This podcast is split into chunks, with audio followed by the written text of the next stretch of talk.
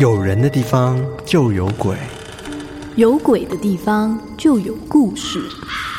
欢迎收听《偷听 Story 鬼地方事件部》。嗨，我是康纳，我是卡拉，欢迎回到我们《鬼地方事件部》的第某一集。好了，不要再讲第一集了。对对对，不要讲每次都忘记。那也跟大家分享一下，就是因为我最近就觉得说，哎，应该要给自己多一点挑战。嗯、所以除了在偷听啊、工作或者是其他方面，我也想要有更精进的感觉。嗯哼，所以我就要步上康纳跟艾瑞克的脚步，我要去上驾训班啦！这个应该是步上全台湾人十八岁的脚步。对，我很后悔，就是当初就是刚毕业的时候没有去考、欸，哎、嗯，那时候只有考机车，嗯，就没有特别在考汽车这样子。嗯、然后我也始终觉得说，哦。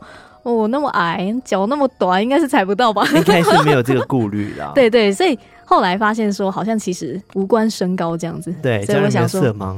对对对，所以我就觉得说，哦，那我应该也可以去挑战看看。嗯，那你有什么时候打算要去考吗？哦，下礼拜。你说开始去开始去上课？对，就下礼拜就直接开始去上课。然后前阵子就呃去问了家训班的东西，嗯，就觉得嗯。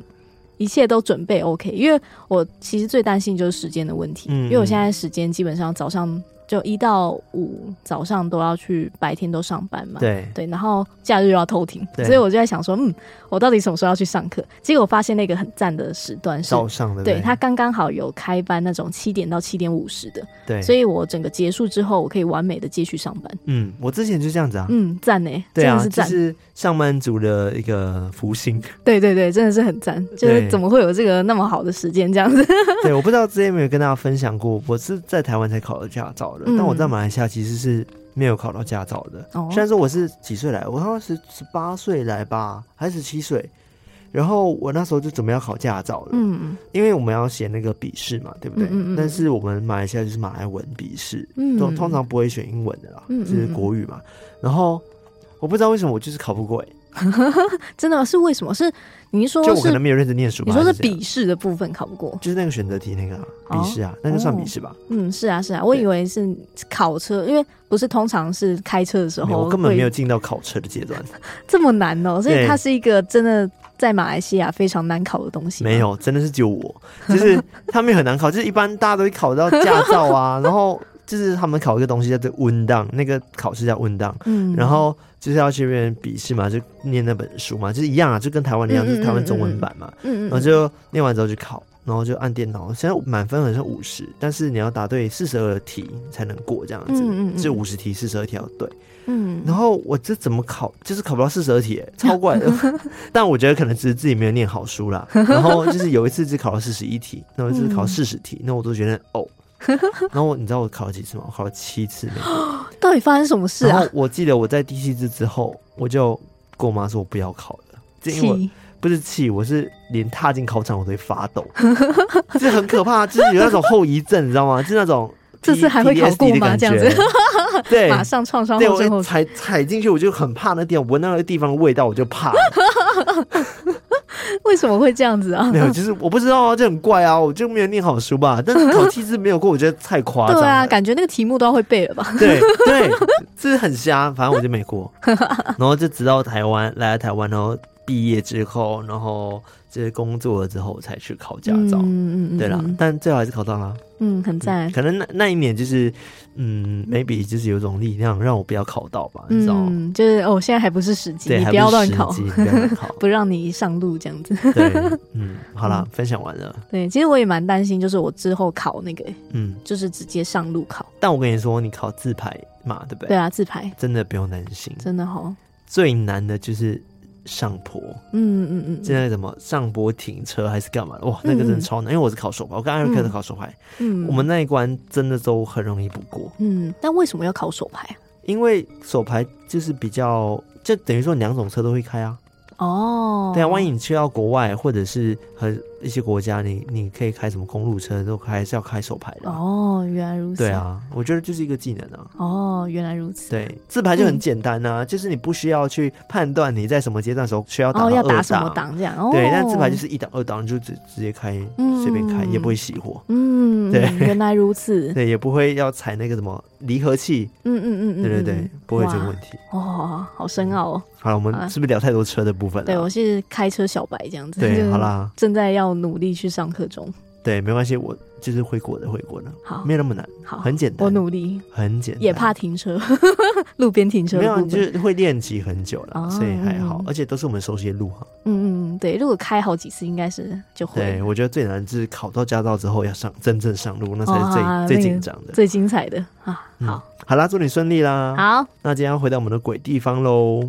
今天是卡拉来讲鬼地方，没错。今天要带大家去的一样是在日本，但是这个地方大家一定有听过，而且是超多人敲碗的啊。对啊，超级无敌多人敲碗，而且我们从以前也，呃，那时候在做那个都市传说，好像也有提到这一个东西。嗯，因为它真的太有名了，对，真的很有名，就是它也翻拍过很多电影啊等等的。哦。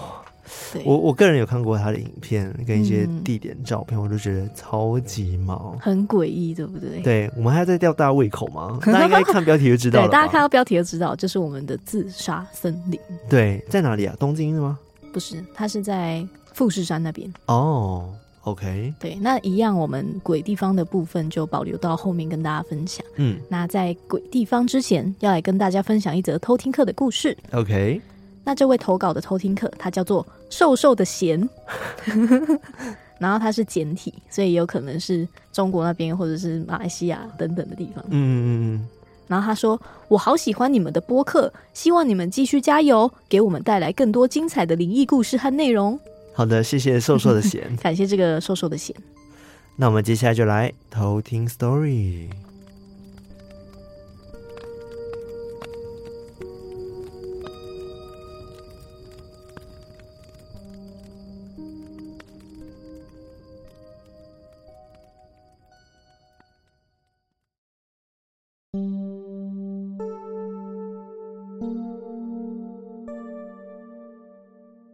个故事是发生在我大学时期。我当时就读的是电影系，所以我们的课业都是以拍摄为主。有一天，我和几个同学在外取景，大概忙到凌晨两点多才拍好。收拾好器材之后，我就载着两位同学一起回到宿舍。我和同学们在大学外面合租了一间房子，离大学的正门口大概一点二公里。刚好我们回去的路上是会经过大学的后门，所以就打算走捷径，从后门进去校园里面，再从前门出去。一路上，我们开着车窗经过大学的旧校园，那里。都是已经荒废了很多年的建筑物，晚上看过去显得格外的阴森。而再走下去，就会经过一片森林。恰巧那一天的路灯坏了，所以我就一直开着大灯，沿着一条路往前走。一路上整条路都不宽，但足够让两辆车来回。就在这时，前方有一个很弯的拐弯处，我放慢了速度。突然，车灯照过去，发现左边有两个人影，貌似是一男一女。我震惊住了。我们的车和在路旁的他们缓缓的擦身而过。当时。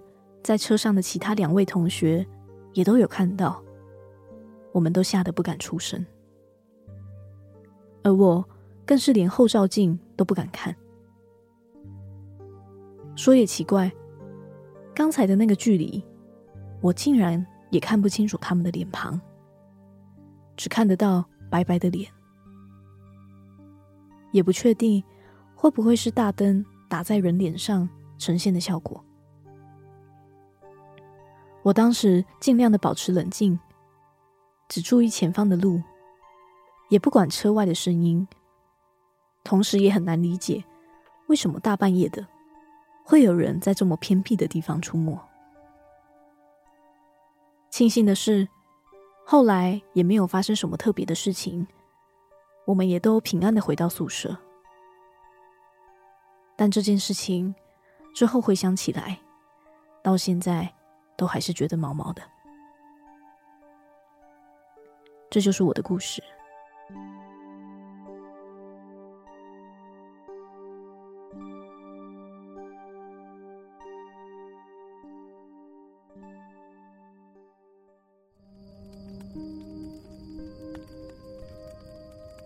这有一个有一个谚语，是不是什么夜路？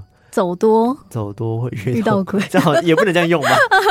好像不能这样讲，因为通常讲这句话都是劝人不要做坏事啊。对，因为你一直做坏事，然后走黑路的话，就很容易会踢到铁板这样。但是如果一直开，就是你知道去那种叫什么呃晚上夜冲这种夜路走多，嗯、这样可以用吗？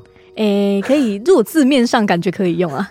就大家不要晚上一直在外面游荡这样。嗯。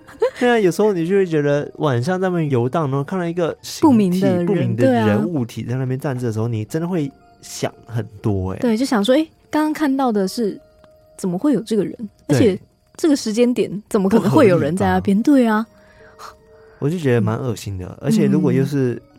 可能跟我们想象中人长得也不一样的话，嗯，那就更恐怖了。嗯啊，我突然想到，就是记不记得咒有一段，就是他们一样是在开山路。嗯、对，应该大家看过了吧？那么有名。对啊，就是我应该不会有剧透的一个问题吧？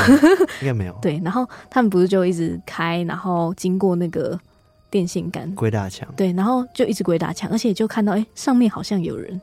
嗯，对不对？那我就觉得好可怕哦。哦，那一幕真的很可怕哎。对啊，就是很想要。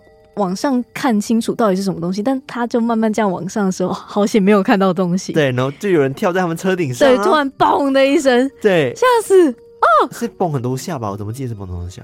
一下雨吗？好像是一下，然后又突然砰砰砰这样子。对对对，好可怕，好精彩，好想看哦，好期待第二集。哦、那一幕真的很厉害。其实我觉得 导演柯梦龙导演他真的做了很多很多会让人从。脚毛到头那种细节，你知道吗？对，就是真的觉得说导演他的观察力真的是非常的不得了。对，我觉得也是因为导演本身他也是很喜欢鬼片的人，嗯，所以他很知道就是有什么东西是真的可以挖出很深处、很内心的恐惧。对，所以我们真的很期待第二集。对，真的哦，赞赞赞。好 好，不要讲到这个。那这个故事其实刚刚有讲到一个东西，就是它也是发生在森林里面嘛，嗯、就是他当时就开进去那个森林里面。那我今天要讲到的这个自杀森林，嗯，对，就要跟大家来好好介绍一下。好期待哦！我真的很好奇里面的故事。对，这个自杀森林呢，其实是位在日本青木原这个地方。嗯嗯嗯，那青木原就叫做 Aoki Gahara。它就是位在日本富士山的脚下，横跨了山梨县富士河口湖町，还有明泽村的一个原始的森林带，面积有大概三千公顷那么大，嗯，很大。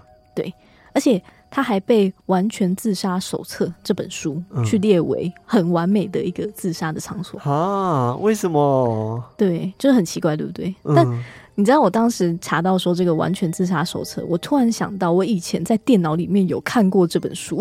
这个手册是什么？教育手册吗？不是，它其实是一本很有争议的书。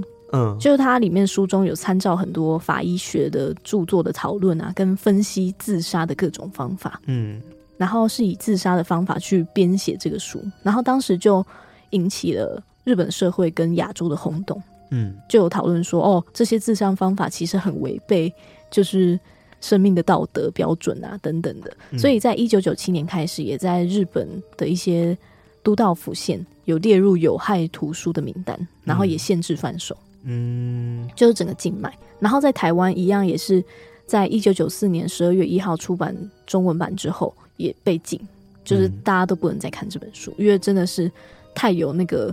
生命道德的争议了，嗯，对，就不再贩售这书。嗯嗯、但听说后来还是有一直在网络上去流传文字版，所以我觉得我在小时候的电脑里面看到的，可能就是那时候对网络流传的版本哦，对，有点可怕。哎、欸，我突然间想到一件事，嗯、我们这集是不是应该要在旁边标语什么自杀防治专线呢？哦，我觉得好像要、欸、电话为一九二五哦。嗯嗯嗯，对。哎、欸，那是不是有一个生命专线呢？哎、欸，我不晓得，因为我上网查的是那个什么呃，就是生命生命线协谈专线，嗯，嗯，嗯，就是一九九五。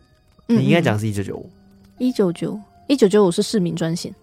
哦，是哦，嗯嗯，你刚刚说什么？一九二五嘛？对，一九二五安心专线。嗯，好，对对好，这个你要放一下，没错。必须放，对，必须放。对，但我们今天就不探讨那个刚刚说的那本书了。嗯，就是为什么日本青木原这个地方会被叫做自杀森林呢？嗯，而且它其实有名到被拍成电影，像是在二零一五年马修麦康奈有主演一部电影叫做《树之海》，哦，好像有听过。对，《Sea of Trees》，然后或者是二零一六年美国的恐怖电影《自杀森林》，就是《The Forest》，嗯，就是也有讲到这个。然后再到最近年的二零二一年，日本的恐怖大师清水崇导演，他有拍一部叫做《树海村》哦，都是用这个自杀森林为题材。树海村很有名。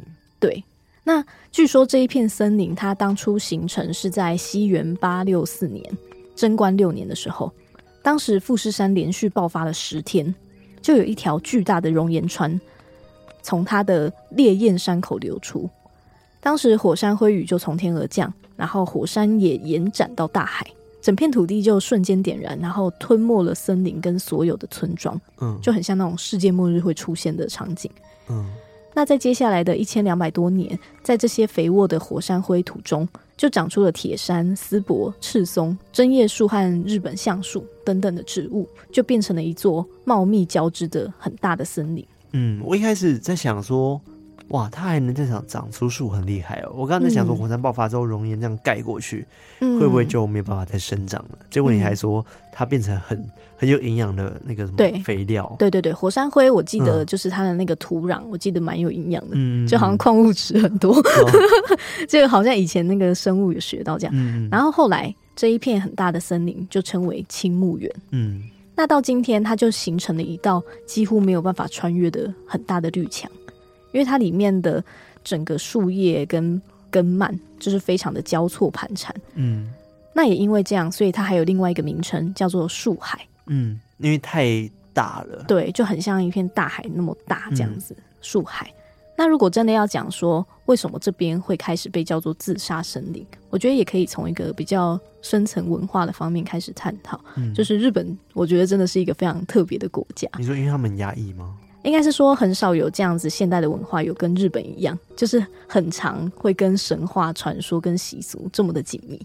哦，就是他们基本上社会的基础很多都是由这些传说啊神话去构成的。嗯，而且也一直传承下来。嗯嗯嗯。那青木园因为也非常古老，然后也带有很多那种古代神灵的色彩。嗯，都会觉得说哦，森林是属于大自然的一部分。对。然后就会比较敬畏他，就会觉得说他好像都会有比较险恶的一面。嗯、其中一个传说就说到，青木原他以前可能是弃老，就是一个叫做老舍习俗的场所。弃老哪两个字啊？放弃老人哦，弃老弃老哦，我、oh、God 对，这个老舍的意思真的就是放弃老妇的这个概念，嗯、指的是一种他会把不想要的。比较体弱的家人或者是年长的亲戚带到森林里面，把他们丢在那边，嗯，任凭饥饿曝晒致死，嗯，对。据说这个是以前在干旱很常发生，还有饥荒这种比较艰苦时期的普遍的做法，嗯。那也有说法是说，当初会有这个习俗，是以前的官员是直接命令大家要那么做，嗯，因为会怕很粮食不够啊等等的，嗯。然后我查资料查到这个部分的时候。我马上就想到，我以前大学上课的时候，因为常常会去上那种文本分析的课，嗯，然后有一次老师就放了一部电影，叫做《游山解考》，嗯，然后他其实就是在说这个弃老的传说。哦，对，他当时我记得他描述的背景就是日本古代那种信浓国寒村的山林里面的弃老传说，嗯，就是那种乡下人民生活非常困苦。然后男人会为了生存，每天都辛苦工作。嗯，然后当时只要有婴儿出生是女生的话，他就会直接卖给有钱人家，哦、卖给他们。对，然后换来的钱就可以贴补家用。那如果生出来是男性的话，就会直接丢在旁边，直接丢弃啊。对，非常残忍啊！我以为男生更有价值哎，在以前对，对，但反而没有，因为他们会觉得说，嗯、哦，女生比较有价值，可以去卖给别人。嗯，对。那另外，他们也有一个不成文的规定，就是老人家到了七十岁，就要由家人背到深山野岭里面等死，避免去消耗家中的粮食。嗯、所以当时里面那个主角阿林婆，就是他已经六十九岁了，嗯、他当时就是为了让孙子可以多一口饭吃。他就让自己看起来再更苍老一点，就用石头啊把自己的牙齿全部敲烂，嗯，就看起来就哦，好像我也没有办法吃，你就多吃一点，嗯，这样子。这个弃老的习俗就在村民们的心中就是升值了好几代，他们也相信说之后上山就会获得祝福，嗯，反而如果他们不遵从这些习俗的话，还会被鄙视哦，嗯，因为像这个故事里面的主角阿林婆的丈夫，因为他不肯背自己的妈妈上山。所以就遭到了村民们的鄙视，等于说这个习俗在村子里面有很崇高的规范性。如果你没有办法去完成这个习俗，就没有办法得到认可。那这个主角阿林婆本人是非常坚守这个习俗的，嗯所以他还告诫他的大儿子，就是不要像她老公那么孬，就是我到时候你就要背我上去。嗯嗯。但她大儿子当然内心就是很不舍啊，就是他很爱自己的妈妈，然后也很不希望就是真的让他。背上山等死，对啊，这等于说让他在那边自生自灭。对，但是他又无奈于就是哦，这是村里的习俗，所以还是得背他上山。嗯，但老人他本身也就是很相信在那边会得到祝福，哎，对，所以他也想说哦，就是那也顺着他妈妈的心意，嗯，也觉得他心意已决，所以最后还是遵照他妈妈的心意，就背他上山上去。嗯，对。然后我记得有一幕，就是就觉得说啊，很心寒，就是有一幕是。他儿子背他妈妈上山了，嗯，然后上山的途中，他们就先在一个地方休息喝水，嗯，但他一转头就发现啊，他妈妈不见了。啊，他就觉得说啊，他一定是放弃了，就是回家了，嗯，就会自己下山的这样，他就觉得松一口气，不可能，对，但是回头他就又发现哦，母亲是坐在另外一个他休息的地方，嗯，然后也比动作跟他说，我们继续上山，哇，对。然后为什么说比动作呢？因为那时候在村里的习俗是，你上游山的这个路途是禁止交谈的，所以他们是整路都没有讲话。嗯，然后就很可怜，到最后他妈妈一样，就是在一片荒凉的白骨跟乌鸦纷飞的山头上，就这样迎接自己生命的尽头。嗯嗯。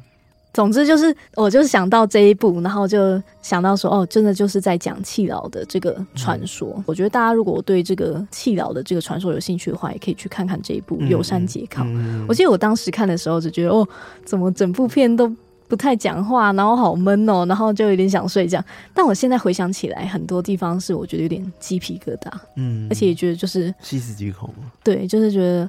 当时世代真的很不容易，对，然后很多纠结这样子。对，哎，老师用心良苦啊。对，真的。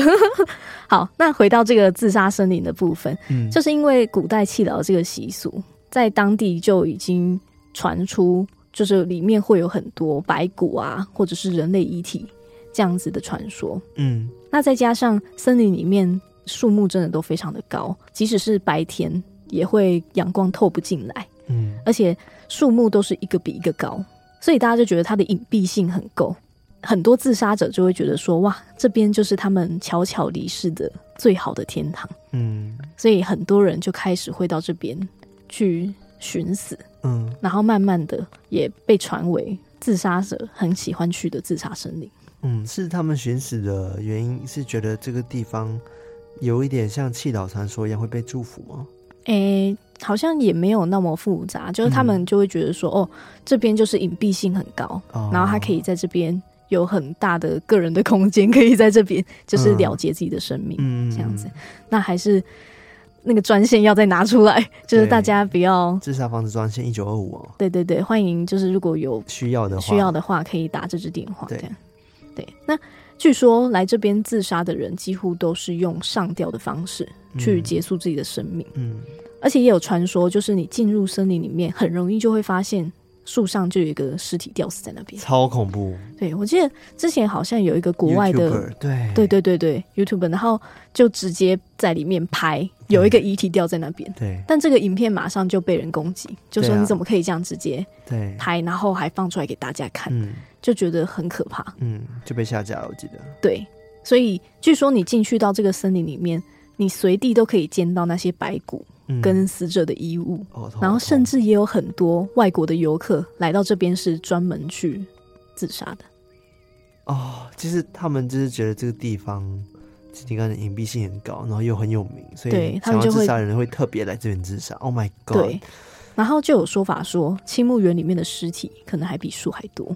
哦，这样子，对，真的很可怕，好可怕哦，真的好可怕哦。对，但因为自杀的人数太多，嗯，所以就开始出现一种说法。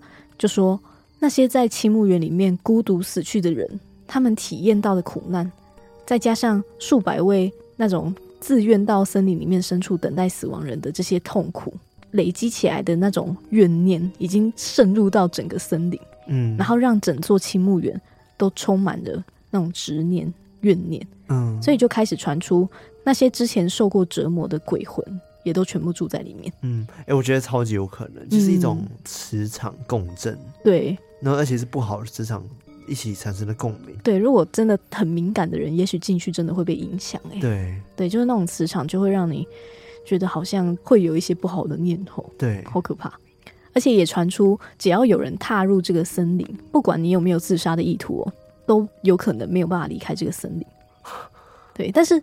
如果用科学的看法来看的话，真的蛮有可能出不来的，嗯、因为这个森林真的是太大了。对，太大了。对，你如果什么都没有准备的话，你就直接进入这个森林里面，你可以平安离开的机会真的蛮低的。嗯，因为你知道，就是如果里面的整个风景都长得一样，你的方向感一定会被影响。对，对，所以而且感觉指南针又没用，不知道为什么指南针呢，感觉会被 影响。对，这是真的，因为传说。只要进入森林，就会遇到一些没有办法解释的现象。对，像是你刚刚说到的，就是这种指北针失灵啊，嗯、然后疯狂的乱转，或者是你的 GPS 没有办法作用。等一下，我有一个问题，你刚刚说指北针吗？嗯、对啊，我以为是台湾都会说指北针诶、欸。哎、欸，但我们好像常常说指南针，但指北针也可以用。Okay、我记得以前上课的时候就说，哦，要带指北针。嗯，我我刚以为台湾是讲指北针，我会发现一个 就是差异。你说先苦后甘，哦、先苦后甜的，好像两种都有人用，就看他 setting 在哪里啦。他一开始 setting 指北的话，就是指北针、啊。对对对对对，总之就是那个指方向的针、嗯、会失灵，或者是 GPS 没有办法运作，嗯，或甚至有传说是那一带因此禁止民航机飞经过森林的上空。哦，因为会被影响对不，对对，有可能。但是其实还有另外一派的人有提出一些比较科学的解释，就说。之所以会导致指南针失灵，是因为青木原它的树海底下有磁铁的矿能。嗯，因为青木原树海它之前就是因为火山喷发嘛，所以它的地质其实就是熔岩冷却之后形成的一个玄武岩。对对，所以在那么大量大范围的玄武岩的地区，确实是有办法让指南针啊、指北针去做偏移的。嗯，而且还有人去实验。就发现，在青木原树海里面的指南针，它会大概偏移一两度。嗯，所以传说日本的自卫队也会常常在这个地方进行定位的训练。哦，对。那另外是关于 GPS 没有办法运作这件事情，就有人说，这个情形虽然跟地下的磁矿无关，但实际上是因为青木原树海这个地方，它的树叶真的是太茂密了。嗯，所以如果比较低阶的那种。GPS 系统，嗯，是真的会因为会被阻挡的，对，讯号太差会接收不到，OK，所以才没有办法使用。嗯，但是随着近年的基地台的增设啊，或者是技术的提升，其实 GPS 有办法在里面运作的情形有在大幅提升，这样子。嗯嗯嗯，对。那另外是就是禁止民航机飞过上空这件事情，嗯、日本青木原树海地区是确实有禁止民航机去飞这个上空，是因为。这个地方其实是军用地，嗯，会考虑到情资的保密，所以就禁止飞机飞过去。那另外一个方面是因为这个地区上空常常会形成乱流，也为了安全，所以会禁止民航机飞过这个区域，嗯嗯、都是有一些真的科学的根据这样子。嗯，嗯，那也有说就是。可可能会有地下的磁铁会干扰雷达啊等等的，嗯，所以就真的禁止民航机飞到那个区域。嗯，那青木原森林被称为自杀森林，其实已经蛮久一阵子了，了对，但它真的广为人知是到一九六零年代松本清张的小说《波之塔》这本书出版之后，它的人气才开始飙升哦。因为这一本畅销的小说，它描写的是一个女子跟另外一个男子的不伦之恋。当这个年轻的男子遭到女子丈夫勒索的时候，剧情就出现那种罗密欧与朱丽叶式的那种大转弯。他们就逃到了青木园这个地方，嗯、然后用自杀去约定终身，嗯，然后就结束了生命，嗯。因为他们的舞台就是在青木园这个地方，对，所以大家才开始知道说，哇，这个地方就是那个自杀的森林啊，等等等，就慢慢他的名声就越来越大。越大。对，嗯、那还有另外一个深层的原因是，其实青木园森林有人说也体现了一个很大的日本文化的现象，是日本其实是已开发世界里面自杀率最高的国家之一。当时在一九九七年的股市崩盘，就导致自杀率飙升了三成五。嗯，而且日本是一个自我牺牲心态比较根深蒂固的国家。嗯，他们很注重集体性，对他们来说，一个人的窘境或失败会对整个社群造成很深远的影响。嗯，所以失败对他们来说就是不可以修复的一个耻辱的那种标记。哦，那么严重是不是？对，像举例来说，大家一定都知道，在早期的日本有一个文化很悠久，然后受到认可的光荣自杀观念。嗯，就是切腹。对。对，就是像这样子类似的观念，就一直深植在很日本人文化的心中。真的耶。对，如果你现在到青木园那边的话，当地因为有很多原始的地形跟生态的环境，所以它其实是一个自然保育区。嗯，环保价值很高，所以虽然发生很多自杀的事件，日本的政府还是把这一区保留原貌，不会去过度的开发它。嗯嗯。那你如果真的到那边的话，你会看到有很多废弃的车辆被乱丢在游客的停车场。嗯，就是自杀的人，他们开来对他们开车到这边，但是就没有再出来，oh、所以他们的车子都废弃在那边。在那边有很多车。对，然后另外是森林的树上，你也会看到钉了很多木头的告示牌，上面就会写说：“嗯、生命是父母给你的珍贵礼物。”一些忠告，对，或者是决定自杀之前，请跟警方咨询等等这样子的警语。嗯、而且多年来，根据估计，每年都至少有五百个人有去无回的进入这个森林。我觉得那些标语没什么用哎、欸，嗯、在那个情况下，而且感觉现场的氛围早就已经让他觉得我都到这边了，就结束吧，嗯、又很激进这样子。嗯，对啊，对，就如果那个人心意已决的话，哇。但我觉得很没有办法去阻止这件事，政府也不可能派人力来管这件事啊。嗯，他们能做的就只有每年在特定的日期，他们会用捆绳的方法，就是派人进去搜索这些自杀者的遗体。嗯、对，就是会用捆绳，也是怕说会迷失在这一片森林里面。对对对，但是的确，他们这几年在森林里面都还是会持续不断的发现尸体。Oh 就很像。永远都清扫不完一样，嗯，所以就有人说这个地方真的是青木园，然后墓是那个嗯嗯墓地的墓，对，很可怕。好，那我们来讲一个比较轻松的一个小事件，嗯、就是如果大家真的到这边森林的话，你可能会看到树上挂了很多飞机杯。哦，因为他们想要在最后一刻再再再爽一次吗？这个的话可以说到就是。因为刚刚说日本当局会在当地有设很多防自杀的标语嘛，嗯、那在这当中也有很多民间的组织啊，或者是志工会在那边巡逻。嗯，那其中有一名巡逻的志工，他叫做哈里。嗯，他之前就有在他的推特上面分享，就说其实一直都会有不知名的人士，他常年会在树海里面放置飞机杯标语，然后会把这些飞机杯就吊在树上，然后行之有年，一直挂这样。有什么意义吗？如果仔细一看的话，就会发现这些飞机杯上面每一个标语都不一样，像是有的会写说“你要是想去，就不要去了” 这种双关的东西，这样，然后或者是说“请随意使用”。之后，请到城市内买一个新的，再放回来即可。就是用这种比较幽默的方式，哦、就是想要让他们觉得有事可以再做，可以不用马上在这边结束。对对对，就可能就会觉得说，哦，没有什么是路易发没有办法解决的。这种比较轻松的，就是劝说大家不要去轻生这样子的境遇。嗯，对。那就有人提问啊啊，那为什么是飞机杯比较多？那女生怎么办？嗯，然后哈利就说，其实因为根据统计，会来树海自杀的有八到九成都是男性。男性对，嗯、其实女性的自杀者是比较少的。嗯，会不会真的也是跟他们文化有关系啊？是男性的压力比较大一些？有可能，因为感觉职、就是、场压力啦。对对，职场压力会。比较大一点点，嗯、可能或者是会有那种一家之主，嗯、就是可能一个人要扛家计这样子的压力存在，嗯，所以可能也因此就是男性的比例会高一点，嗯嗯嗯，对。那另外我也有查到一个关键字叫做青木原树海台湾人失踪，我想说怎么了？难道去那边吗？对，难道有人在里面？怎么了吗？结果我发现是一篇创作文啊，好无聊哦。对，他就是在说什么、嗯、哦，他一行六个人去富士山观光，然后后来听说这个自杀森林的传说，嗯、就想去探险的一个故事。嗯、对，如果大家有兴趣的话，就可以到上面去看。去对，Marvel 版上有转贴啊，嗯、或者是其他地方都可以找得到。嗯、那其实实际上呢，当地的居民对于自杀森林这个称号已经开始觉得很森。就觉得说啊，每次都叫我们自杀森林，然后也很受够这样的目光，嗯，所以就开始努力的把这个自杀的圣地变成观光圣地。附近的居民就会在树上留言：“在东京死吧！”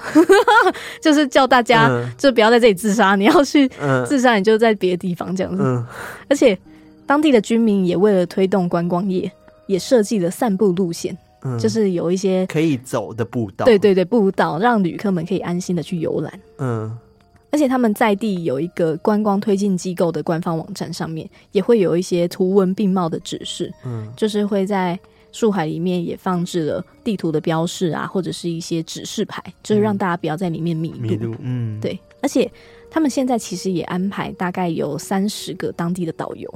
就是可以带领游客去观赏里面的洞窟啊，跟原始的森林。嗯，所以假如大家有想到这边去观光的话，想要更深入探索树海的人们，可以事先预约 树海的导游。嗯，也比较安全啊。嗯，我是想要预约了。对啊，就感觉哇，这个地方这么神秘，这么的可怕。如果可以去看看的话，我也会想去看看。对，对，那。当地的居民也希望说，青木原树海的那种阴森恐怖的形象可以真的消退，嗯、然后变成一个可以适合亲子活动的美丽森林。对，我觉得这个是很棒的想法。哎，其实如果可以让他大家开始促进和观光，用这种方式啊，嗯，应该说开拓森林、破坏大自然是不好的，但是，但是某些方面来说，自杀森林这些自杀的人也在用另外一种方式把这个森林。破坏掉，我觉得有一种感觉，真的耶。对啊，所以如果把它变成观光区，可以减少这个自杀率，或者是让大家不要再往这个方向走的话，或许是好事。嗯，对啊，因为我相信这么大的一片森林里面，一定有非常雄伟漂亮的自然景观。对，对啊，如果就这样子被埋没，就太可惜了。对，那其实我大概的这个关于青木园自杀森林的这个分享就到这边。嗯，那我最后再跟大家分享一件事情。青木园是目前世界第二受欢迎的自杀地点啊，所以还有一个最大的。对，你知道第一名是哪里吗？我亚洲吗？我们去过，我们去过吗？对，我们去过，对，我们去过。你猜猜看？你说，而且蛮有名。我们是出过国的，我们去过吗？对。哦，我看到时候也惊讶，原来那边是第一名吗？真假的？呃，是在那个 California 吗？不是。类似类似，好啊，是在美国旧金山的金门大桥。啊，我们去过哎，对啊，那时候我记得我们拍照，然后那边还超雾的，我们刚好遇到超雾，那边超冷的啊，对，我们刚好在那边遇到就是很雾的天气，然后看起来就的确有一点阴霾的感觉，哇，没想到。跳河吗？对，哦，对，我觉得 maybe 有机会，我们之后鬼地方也有也可以讲，对，是不是？也有可能可以讲这个地方，嗯。我觉得这集鬼地方就是没有讲闹鬼部分，但是大家听到这边应该都已经毛骨悚然了吧？对啊，就是真的是一个鬼地方。对啊，当之无愧。嗯，反正就是，哎，我没有办法啦，就是我真的是没办法去感受到每个人在最绝望的时候的感受，因为每个人都是自己独立的个体，嗯、所以我也不能说呃加油什么的。就我们也只能很常跟大家说，尽量就保持心中明亮。对，对，因为。自杀真的不是一个最好的解决方式啊，我认为是这样子的。嗯嗯，对，但换一个角度的话，他们可能觉得这是最好的解决方式，因为他们可能真的是已经遇到生活的最这这最困境的，可能真的没有那么好解决的事情。嗯，但我还是觉得一定有办法，就是有办法解决的。对啊，对，所以一定有办法。所以请大家真的是不要那么的冲动去做下每一个决定。对对，就是先。有需要的话，记得寻求一些帮助。嗯，尤其是有一些轻生念头的话，请拨打这个呃自杀防治专线一九二五。对对，会有专人为你协协助这样子。没错。对，好，我觉得有点沉重了自己。嗯，对，就是真的是很可怕的地方。嗯嗯。对，那我今天关于日本青木园的自杀森林就到这边。嗯，我这边想要补充个，我前阵子好像也看到一个类似的小小的故事。嗯，就是一个人黑人吧，想要自杀，然后。他有洁癖，他有非常严重洁癖的黑人，嗯、然后他就是在家里面，就是把家里都全部打扫一遍啦，然后准备自杀呢，就是那个那个叫什么绳子绑在风扇上面的，准备站上去的时候，他就看到，他旁边的那个桌子怎么歪掉，他就决定下来把它摆正，嗯，然后后来呢，正式挂上去的时候就断掉了，然后他下来就很生气，因为他断掉的时候又把地上弄脏了，这个擦擦擦擦擦，然后他就决定说，好，那我就要去买。钢丝这样子就不会断。他就到店里面买钢丝的时候，店员就好像发现他又想要自杀念头，嗯，他就开始跟这个这个人说：“他说我知道你想干嘛，但是你要想一下哦，你自杀完之后，你会掉在你家里，然后你家里就会流失水，你地上就会全部脏掉，然后然后就很难处理哦。因为店员好像意识他有洁癖，嗯嗯洁癖这件事，嗯，然后那个人听到之后就 shit。”好像真的没有办法接受，然后回到家之后，他就没有马上自杀，他就马上先铺了很多东西，然后 就是一些防范措施，不要弄脏他家的防范措施，然后准备自杀。但是在准备这一切的时候，其实花了很多时间，然后刚好就已经有可能公司人打来了，然后叫他处理一些事情。但是他就是有那种完美主义的人，又有又有洁癖，只要在公司的时候很想把事情全部处理完，处理完就这样默默的就活下去了。嗯，对，我就觉得其实。呃，这个故事只要告诉大家说，其实世界上有很多很多，不是只有一件事情，它是可以让你去分心的。对对，就是你不用执着于这件事情，其实真的有很多很多事情是你可以去完成跟去获得成就的东西。嗯，对，所以我觉得真的啦，就是大家多想一点，对，对，然后真的没那么糟糕。对。对，好了，补充完了，好，那做个 ending 啊。那喜欢我们节目的话呢，记得我们的 IG、我们的 Facebook 和我们的 Discord 加入我们的偷听客社区，成为我们的偷听好邻居。那再来，可以在各大收听 Podcast 平台，Apple Podcast、Spotify、KBox、Mixer Box、First Story 等等的地方，呃，订阅我们，订阅分享的分享，留言的留言，像 Apple Podcast 给五星评论留言嘛，没错，我们都会看哦。嗯，然后像我们最近要几集了？三百集哦，真的也快三百了，我们要三百了耶！对，我已经算好是在六月十五号。天呐，哎，三百集不简单呢。对啊，三百集耶，哇！好，三百壮士。对，我们在三百集的时候应该会是来分享他的留言。对对对对，所以大家赶快还没留言的赶快去留，我们会看。嗯，对。对。千万不要骂我们啦！对，趁机讲的好，对，就好。不要骂他们，是你说来留的。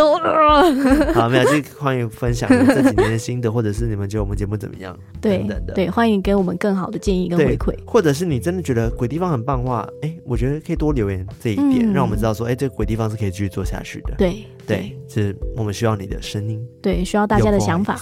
对，或者是到 Discord 的那个最新一集分享区，嗯，跟大家讨论说，哎，你觉得最新一集的那个内容如何？跟大家分享。嗯嗯、没错，没错。对，你们的回馈对我们来说都非常重要哦。对，对，好啦，那今天到这边，那我们下次再来偷听 Story，拜拜。